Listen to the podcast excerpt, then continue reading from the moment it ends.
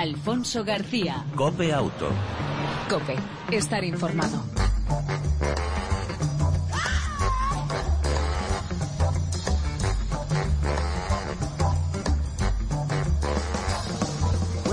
Hola, ¿qué tal? ¿Cómo estás? Bienvenido una semana más a este tiempo de radio dedicado al mundo del motor, tanto en las dos como en las cuatro ruedas. Como en cada entrega semanal te ofrecemos información, actualidad, opinión y entretenimiento durante aproximadamente 35 minutos dedicados al automóvil, a la moto y otras eh, hierbas. En el control técnico todo lujo, Jesús Hernández al volante, Alfonso García. Sin más, y si te parece, arrancamos.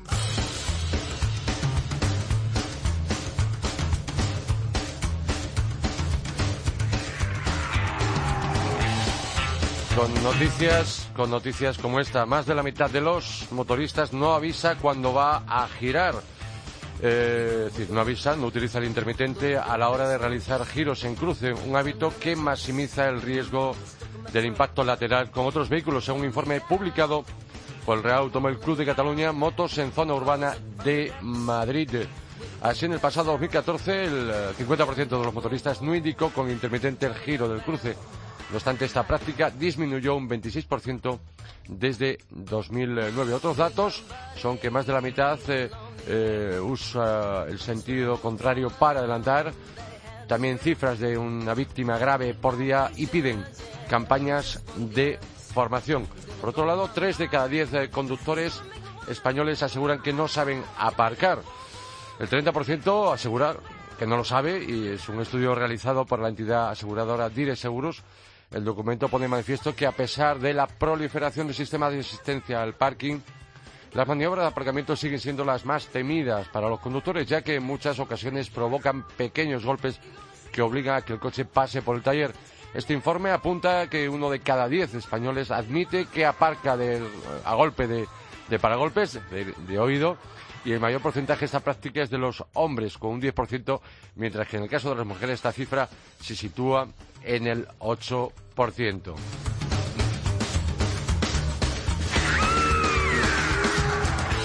Los modelos Renault Espace y Suzuki Vitara han obtenido las cinco estrellas Euro NCAT eh, tras superar los eh, test de seguridad pasiva efectuados por este organismo europeo independiente.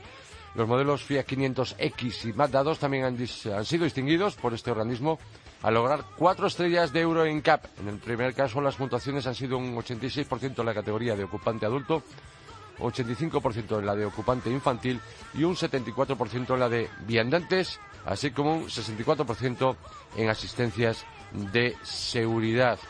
Hay un premio curioso y es el premio, eh, la segunda edición del Mejor Coche para Viajar 2015. Y ya tiene cinco finalistas, sus cinco finalistas que han votado a través de Internet eh, los usuarios. El Audi Q5, el BMW Serie 2 Active Tourer, el Kia Carens Mercedes Clase C State, el familiar, y el Mitsubishi Outlander Few. Eh, ahora habrá un jurado con distintos especialistas que en los días 4 y 5 de mayo tomarán la decisión final para saber cuál es el mejor coche para viajar 2015 organizado por el Comisariado Europeo del Automóvil. Ya está a la venta, por otro lado, en cuanto a novedades, la nueva generación del Q7 que parte en precios desde 60 y 7.000 eh, euros la versión de gasolina. Y bueno, decir por otra parte, el Opel lanza en nuestro país el nuevo Opel Corsa OPC, la versión más eh, potente, más deportiva, con 207 caballos y un precio de partida desde 22.000 euros, siempre precio hablamos de tarifa. Y Kia lanza en nuestro país nueve versiones de gran parte de la gama, tanto en el picante, en el pequeño, en el río, como en el monovolumen medio el Kia Venga. Importantes eh, eh, cambios tanto en exterior como en interior en las tres versiones, en los tres modelos de la marca coreana en nuestro país. Y hasta aquí las noticias eh, más destacadas de los últimos días y de las últimas horas en el mundo del motor. Si te parece, cambiamos de tema. Ayer eh, RACE, el Automóvil Club de España y Liberty Seguros eh, presentaron las conclusiones del estudio Campaña Movilidad Senior, el camino de todos, con el objetivo de reducir los accidentes de tráfico en el grupo de edad de mayores de 65 años. Tomás Santa Cecilia, director de Seguridad Vial del RACE, buenas tardes, bienvenido a Copiauto, ¿cómo estás? Hola, buenas tardes y muchas gracias. A vosotros, a ti en este caso por atendernos. Eh, ¿Cuál es la principal conclusión de este estudio, Tomás? Bueno, la principal conclusión de este estudio a nivel global es que tenemos que empezar a adaptar un poco las necesidades, de, tenemos que eh, prestar especial atención a las necesidades del colectivo de mayores de 65 años. Eh, nos han manifestado en este último estudio que hemos realizado que un 20% de, de estos encuestados pues creen que todavía las ciudades no están adaptadas a sus necesidades, presentan problemas bien arquitectónicos, de movilidad o de seguridad vial en general. Eh, los datos de la DGT son, son realmente preocupantes, los datos que vosotros dabais ayer en la presentación y que sí es verdad que remitían todo al ámbito urbano mayormente, ¿no? Bien, sí, hay que tener en cuenta que en el ámbito urbano es donde se produce el mayor número de accidentes de tráfico en cómputo general, si los comparamos con la, con la red secundaria de carreteras o con la red general, y hay que tener en cuenta también que son de menor gravedad, pero, eh, pero, pero se caracterizan por ser de un mayor número. Hay que tener en cuenta que más de 11.300 personas mayores de 65 años todos los años son víctimas de los accidentes de tráfico, bien como peatón, como conductor o como pasajero y aproximadamente unos 500 fallecidos se producen al año en las ciudades. En torno a un 50% son peatones. Por lo tanto, estos datos ya nos están indicando dónde tenemos que centrar el foco de atención a la hora de prevenir los accidentes. Unos datos realmente preocupantes porque ese índice es cuatro veces superior al resto de la población, ¿no? Sí, efectivamente. Hay que tener en cuenta, eh, mira, hay un dato muy concreto que en estos momentos eh, el 18% de la población tiene más de, de 65 años y está implicada en el 30% de los fallecidos. Por lo tanto, los datos nos indican y nos reflejan que si bien el colectivo mayor es un colectivo seguro, es un colectivo que se preocupa por la seguridad, es un colectivo muy vulnerable porque en caso de accidente el cuerpo de una persona mayor no responde de la misma manera que el cuerpo de una persona de 20 años. Hay, un dato que particularmente me parece eh, curioso, cuando menos curioso. Es que parece que esta, a partir de este, de este grupo de edad, eh, eh, el riesgo es mayor como peatón que como conductor senior. Sí, efectivamente. Como peatón es un usuario vulnerable. Es un usuario vulnerable porque circula por la ciudad. En mayoría de las ocasiones, casi el 90% nos ha manifestado que a diario realiza un recorrido. Al, estar, al no estar las infraestructuras viarias o el viario urbano adaptado a las necesidades de este colectivo, pues se ven en algunas ocasiones obligados a cruzar por lugares indebidos o propiamente su comportamiento no es el adecuado, cruzan por lugares indebidos y son atropellados. Eh, principalmente eh, el accidente tipo en entornos urbanos de este colectivo es el atropello por cruzar por un lugar indebido. Eh, ¿Qué hábitos tiene este grupo de, edad en cuanto a, peatones? ¿Cómo se mueven por la ciudad? Pues mira, principalmente los hábitos diarios de este colectivo es un, es un colectivo muy activo, realiza desplazamientos a diario eh, como consecuencia de ocio de las compras, eh, con una implicación aproximadamente de unos cinco, de unos cinco minutos dedicados a, caminar por, por, la, por la ciudad suelen ser siempre los mismos recorridos y ahí llamar la atención a las administraciones y ayuntamientos que pongan especial atención y foco en los recorridos que hacen las personas mayores para identificar los riesgos y principalmente utilizan también la, vía urbana para llevar también a los menores recogerlos del colegio o llevarlos de casa al colegio. Por lo tanto, están adquiriendo un nuevo rol en la sociedad que es el cuidado y la protección de los menores. Por otra parte, en ese, estudio, conjuntamente con esa campaña de concienciación, eh, habéis podido mm, comprobar, recoger qué demandan, de qué se quejan eh, los mayores de 65 años.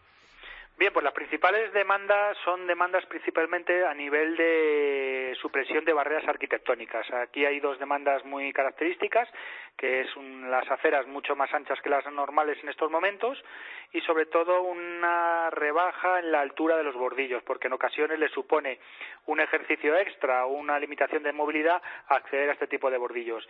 Es una demanda que es muy necesaria, es prioritaria y a muchos nos puede parecer a lo mejor una demanda o una necesidad a la carta y hay que tener en cuenta que los próximos 15 años, durante los próximos 15 años, la población mayor de 65 años representará un 30% del total de la población. Por lo tanto, es una demanda muy necesaria y es una demanda que es una inversión a futuro para el resto de, usuarios de la vía. Y luego, por otro lado, hay escasez de rampas también. Tienen bastante demanda la escasez de rampas a la hora de subir los pasos de peatones. Mayor duración de los tiempos semafóricos. Nos han manifestado que tienen problemas a la hora de cruzar eh, las vías porque los semáforos duran muy poco tiempo y no da tiempo a cruzar y en general también un mayor respeto de los ciclistas hacia este colectivo porque en muchas de las ocasiones pues eh, sufren miedo, sustos o atropellos.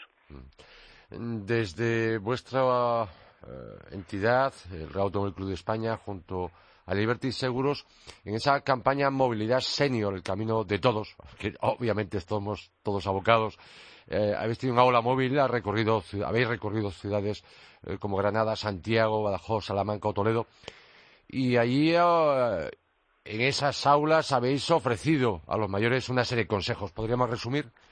Sí, hombre, principalmente lo que hemos querido es, una vez conocidas las necesidades y demandas de este colectivo, pues hemos puesto en práctica no solamente quedarnos en el dato, sino poner medidas preventivas, medidas educadoras y didácticas. Eh, lo hemos enfocado principalmente a la seguridad como peatón, que sean vistos con material reflectante, indicarles que crucen por los lugares correctos, enseñarles a conducir un coche o a elegir un coche o comprarse un coche de una forma segura, que utilicen las diferentes marcas que hay en este mismo en el mercado y que, y que elijan la que mejor se adapte a sus necesidades y la que mejor se adapte a nivel de seguridad pasiva, que en caso de accidente, pues estas medidas de seguridad pasiva que llevan incorporadas los vehículos, pues le cubran, como puedan ser un latigazo cervical, eh, airbags laterales o incluso sistemas de, seguridad activa que eviten el accidente. Y luego, por otro lado, una parte importante de este aula móvil es les enseñamos a colocar correctamente los sistemas de retención infantil, que hemos visto que hay una parte muy importante de uso por parte de los mayores. Eh, Tomás, es curioso porque nos pasa con otras edades, pero también en esas, eh, en ese grupo de edad de mayor de 65 años. Me refiero a que cuando somos conductores vemos a los peatones de otra forma y cuando somos peatones vemos a aquellos conductores de otra forma, ah, de otra manera. ¿Qué opinan los conductores de los seniors de, de 65 años? Pues mira, hay un dato muy significativo y es que hemos preguntado a los conductores cómo ven o cómo perciben a los mayores y en el 60% de las ocasiones pues nos han manifestado que cruzan por lugares indebidos, que normalmente no suelen respetar a lo mejor el semáforo cuando está cruzan en rojo y que en definitiva pues no son tan buenos ciudadanos en materia de seguridad vial como mm. los propios mayores se han manifestado, que en el 90% de las veces ellos sí se consideran o sí se perciben como unos buenos ciudadanos en materia de movilidad. Pues, eh, por otro lado, entonces, Tomás, podríamos resumir que para reducir accidentes en ese grupo, pues como en el resto, más concienciación, más educación. Sí, resumiendo, principalmente más educación, más concienciación y sobre todo poner el foco de atención a los atropellos en ciudad, que es el accidente tipo de este colectivo, tenemos que empezar a adaptar el viario urbano y el mobiliario urbano y reducir las barreras eh, arquitectónicas. Eh, esto va a permitir que los mayores se desplacen con una mejor movilidad y, sobre todo, más, seguro. Y los planes de movilidad de los ayuntamientos tienen que estar orientados a este tipo de colectivos que van a representar en los próximos años eh, una parte importante de nuestra sociedad.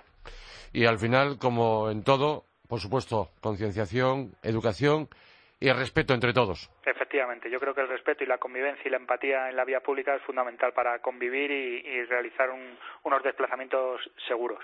Por cierto, ayer veía un dato y se me lo dejaba en el, me lo en el tintero. Ayer veía un dato bastante significativo y era eh, eh, cómo veían las personas eh, de más de 65 años a los ciclistas.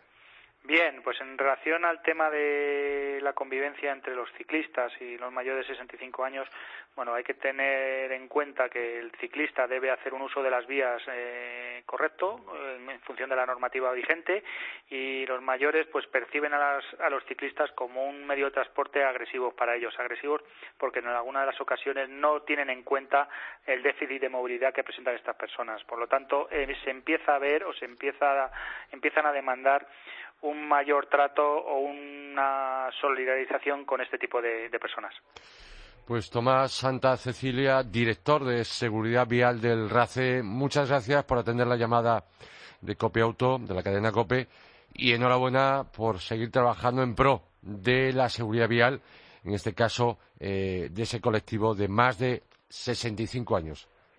Muchas gracias a vosotros y nada, entre todos yo creo que estamos haciendo una buena labor para reducir los próximos años la siniestralidad vial. Un saludo. Gracias. Gracias. Alfonso García. Cope Auto.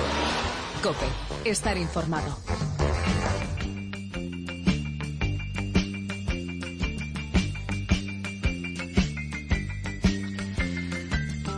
¿Alguna vez cuando estabas jugando con un videojuego de coches, de carreras, has pensado que podrías hacerlo bien, que crees que lo haces bien, que incluso podrías hacerlo mejor?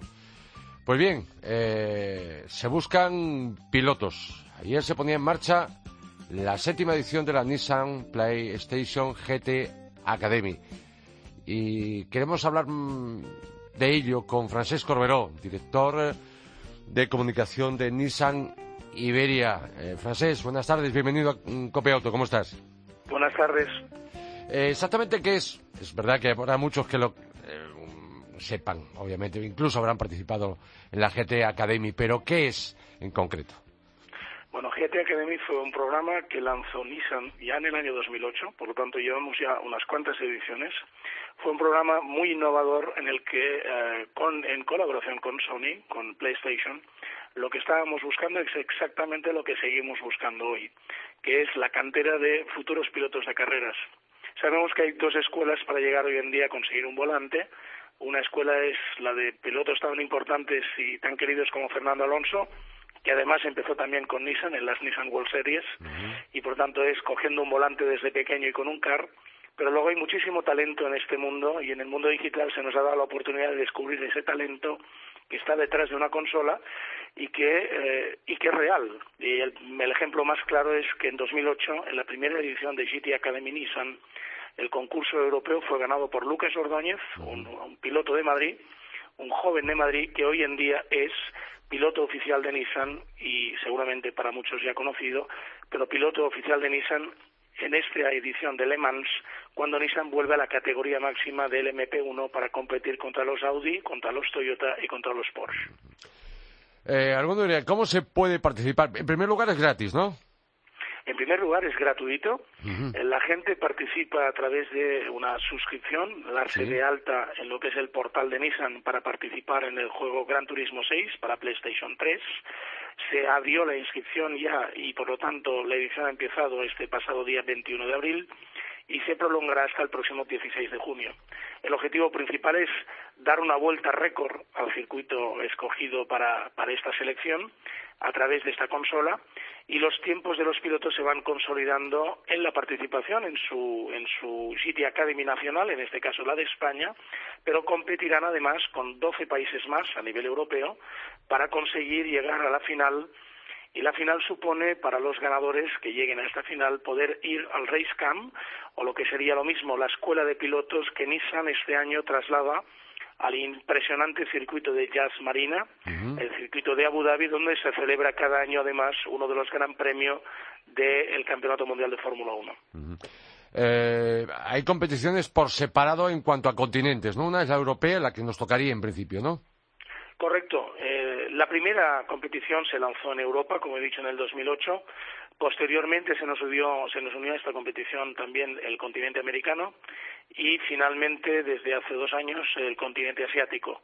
Por lo tanto, estamos hablando de que GT Academy hoy en día es una competición global pero eso sí, los participantes en el GT Academy español estarán mm, disputando sus eh, lugares y sus plazas dentro de los 12 países de la Unión Europea que participan, entre los cuales cito Francia, Italia, Alemania, Reino Unido eh, o, los países del Benelux, entre otros.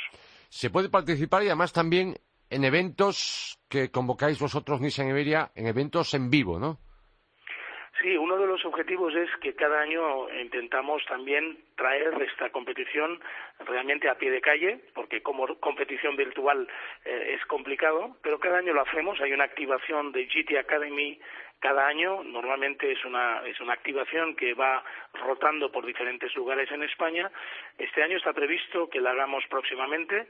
No puedo desvelar aún la sorpresa ni la ciudad eh, donde se va a realizar, pero eh, con mucha ilusión estamos preparando todo para que parte de los eh, participantes en City Academy este año lo hagan en directo, en un evento en directo, y que además van a conseguir los que asistan a este evento en directo una de las posibles posiciones para ir al Race Camp a Abu Dhabi este año.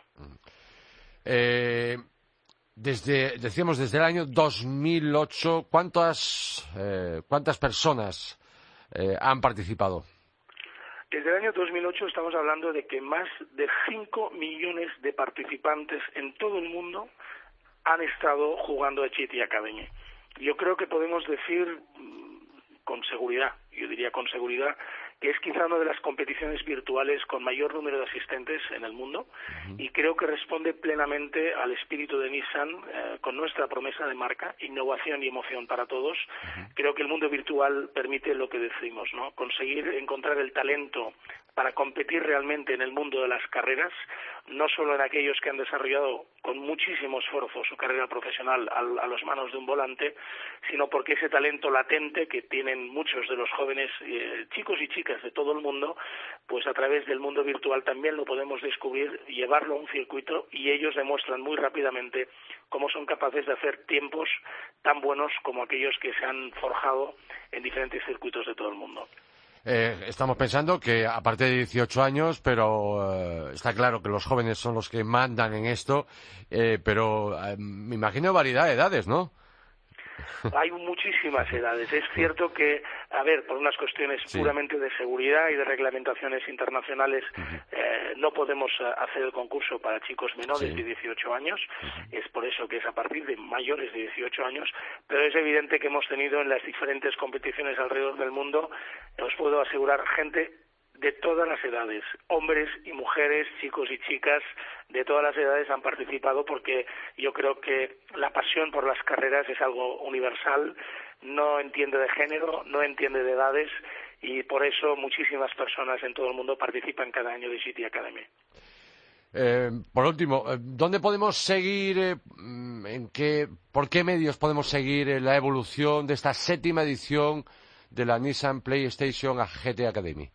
Bueno, con esa idea de universalizar y dar acceso a todo el mundo para que sea de la manera más fácil y sobre todo en red, ¿no? Que es como hoy en día la gente se conecta en las redes sociales.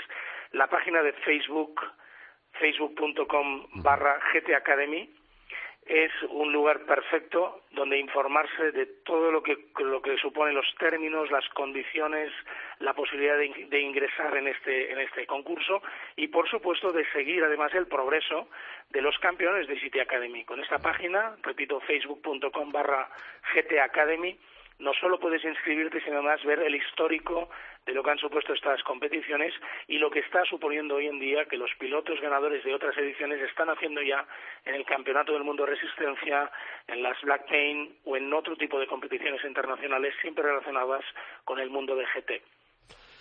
Por lo tanto, puede ser piloto de carreras y además conseguir un trabajo de ensueño eh, si participas. Por último, Francés, Francés Corbero, eh, no, no podía dejarte escapar. Y sobre todo que nos quedan muy poquitas fechas. Y perdona por el atraco. ¿Podemos adelantar algo de lo que Nissan Iberia va a presentar en el próximo Salón del Automóvil de Barcelona del 9 al 17 de mayo? ¿Se puede adelantar algo pues, o es sorpresa? Pues, pues no, no se puede adelantar. Yo, yo, yo os agradezco la pregunta muchísimo y la verdad es que eh, como, como Motor Show, como salón internacional, eh, gracias a Dios España sigue teniendo dos salones importantes, Barcelona y Madrid. eh, pues eh, nos gusta reservar las sorpresas para el último minuto e invitamos a todo el mundo, evidentemente, que pueda y quiera eh, visitarnos en el Salón de Barcelona a partir del próximo 8 de junio. Pues Francesc Corberó, repito, director de comunicación de Nissan Iberia, gracias por atender la llamada de Copia Auto y gracias por contarnos ese interesante, apasionante eh, Nissan PlayStation GT Academy en su séptimo año con un éxito tremendo en todos los sentidos. Y estamos convencidos que esta séptima incluso va a ser aún mejor. Muchísimas gracias a vosotros por, por invitarnos, por participar y contribuir con, con vuestro programa y siempre abiertos a, a, poder seguir colaborando en lo, que, en lo que consideréis. Un abrazo muy fuerte. Igualmente, nos vemos en Barcelona con vuestras novedades. Perfecto. Un saludo. Hasta pronto. Hasta luego. Chao.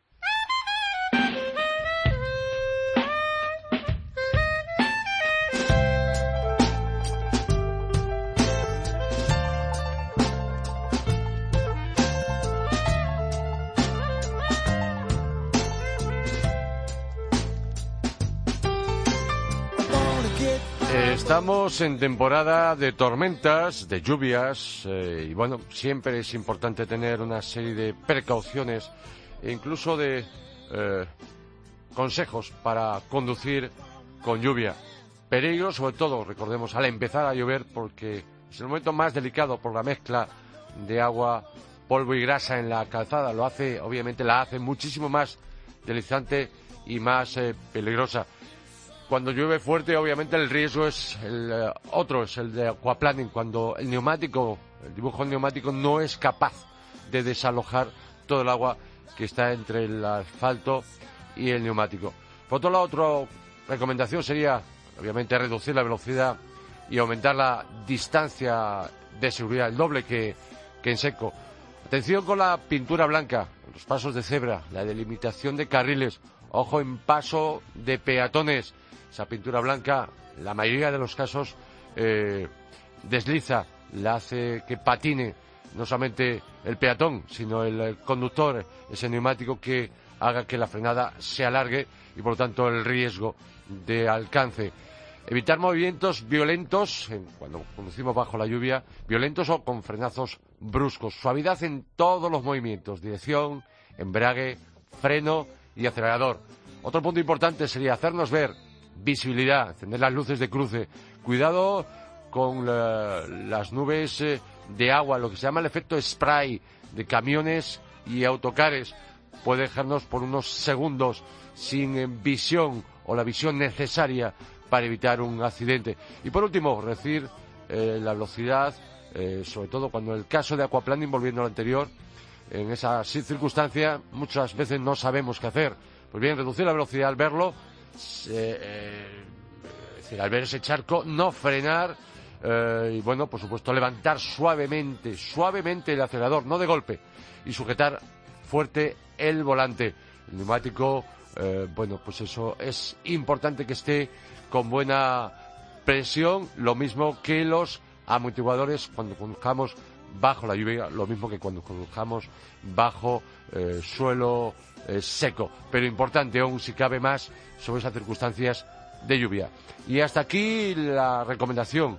La próxima semana te traemos muchas novedades en Copia Auto. Te daremos consejos, orientaremos sobre qué modelo eh, te puede interesar a la hora de comprar en esta próxima primavera.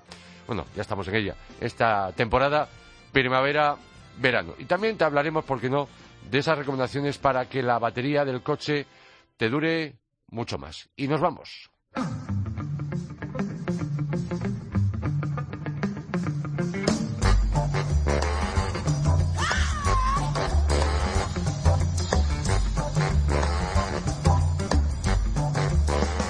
En el control técnico todo lujo, Jesús Hernández, eh, ya sabes, te esperamos en la próxima entrega de Copia Auto.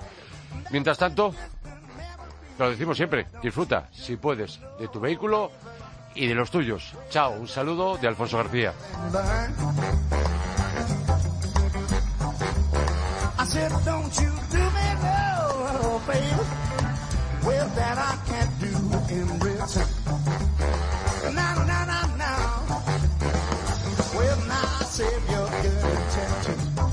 somebody you can trust.